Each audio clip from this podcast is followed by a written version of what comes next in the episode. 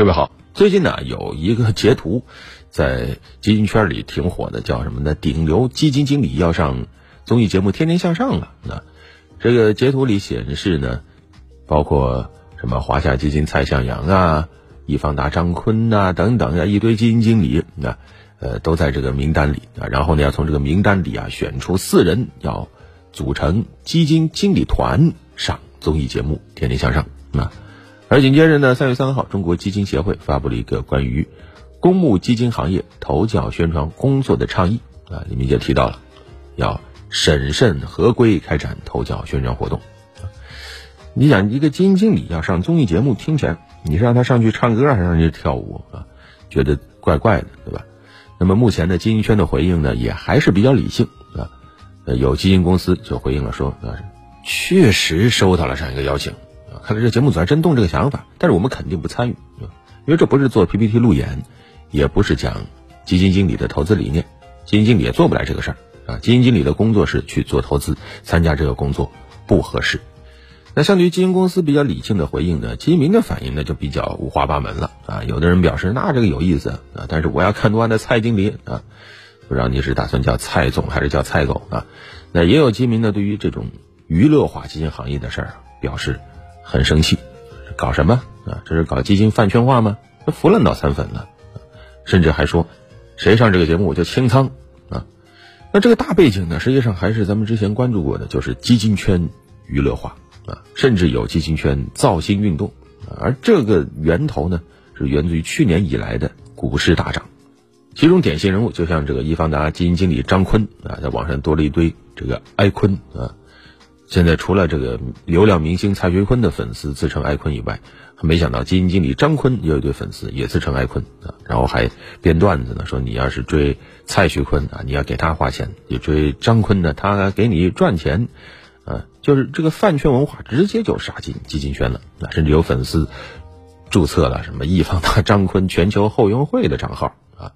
然后还有呃，在一些这个网站上啊出现了比拼。不同的这个基金经理谁水平更高的这种帖子啊，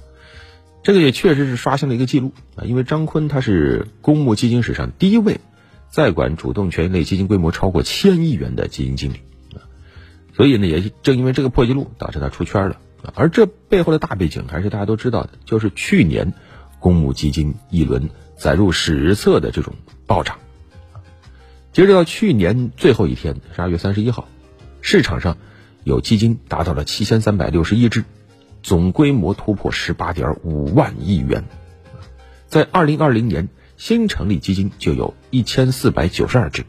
规模超过了三点一六万亿元，这都创下历史新高，甚至比前几年一七一八一九加在一起还要多啊！尤其是主动权类基金啊，真的是狂飙突进啊，涨势喜人呢。全市场有九十四只基金净值翻倍了，其中主动权益类基金就有八十四只。啥叫主动类？其实，在这个权益类基金里，按投资策略，那就是主动和被动这两大类。主动呢，就是非常依赖于基金经理啊，要想尽一切办法去跑赢基准。那被动型呢，相对来说它就比较机械一点啊，它是这个跟随指数的策略啊，它的积极性没那么强，它也不追求超越啊，但是呢，求个同步。那在这么火的时候啊，一些基金公司呢就趁热打铁啊，你也不能说有问题，因为确实现在九零后年轻人逐渐成了这个，尤其是线上基金购买的主力军啊，确实有一些钱呢没地儿去啊，买房也买不起嘛啊，然后又很焦虑，放在兜里怕贬值，那只能进入机构理财啊，试图实现保值增值。那这个时候基金公司就会想尽浑身解数啊，看能不能吸引年轻人买基金。那自然而然的，有些基金经理就会被。明星化、娱乐化的包装，啊，你像去年年底的时候，好多公司推出了一些明星基金经理的专属短视频，那包装的就跟明星差不多。啊，什么基金经理的一天怎么过呀，基金经理怎么减压呀，等等啊，不少社交平台上都有。啊。然后还有一些那个短视频也是大开脑洞。啊，你看的时候你以为是个爱情剧，结果你看结尾，男主角说，嗯，他跟我的时候净值还不到一块，你呢，你都三块了。原来哦，这是个基金投教的视频啊，就整个行当啊都火的不行。但是呢，你说基金经理他是什么？恐怕没有哪个基金经理真能在股指落后的时候还能保持不败的神话吧？市场永远是有涨有跌的啊！你像张坤对吧？有那么多爱坤粉啊，之前的业绩不错，但是最近呢，基金净值也跌了啊。有些基民手上的收益由正转负了，立马这个口中的爱坤变成了蔡蔡坤，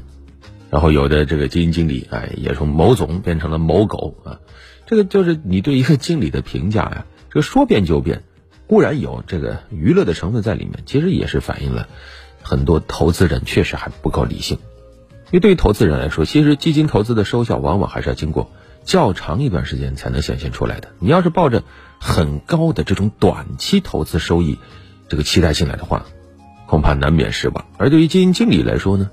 你让这样一群人始终站在舆论的风口浪尖上，似乎也不利于他们沉下心来专注于去研究。股市研究金融领域的这种动向，啊，他的本职工作也会受到打扰。有鉴于此，才有了基金业协会发布的这样一个关于公募基金行业投效宣传工作的倡议。里面几句话说的还是挺实在的，要求管理人恪守合规、诚信、专业、稳健的行业文化，严禁将公募基金娱乐化，维持金融行业的正常秩序。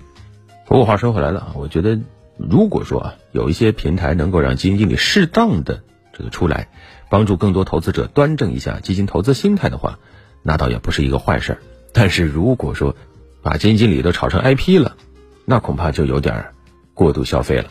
永远别忘记，财富市场里投资者最大的善意，永远都是客观和理性。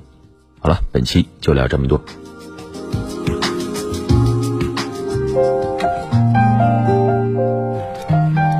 感谢各位锁定关注今天的焦点时刻节目，我们明天同一时间再会。再会。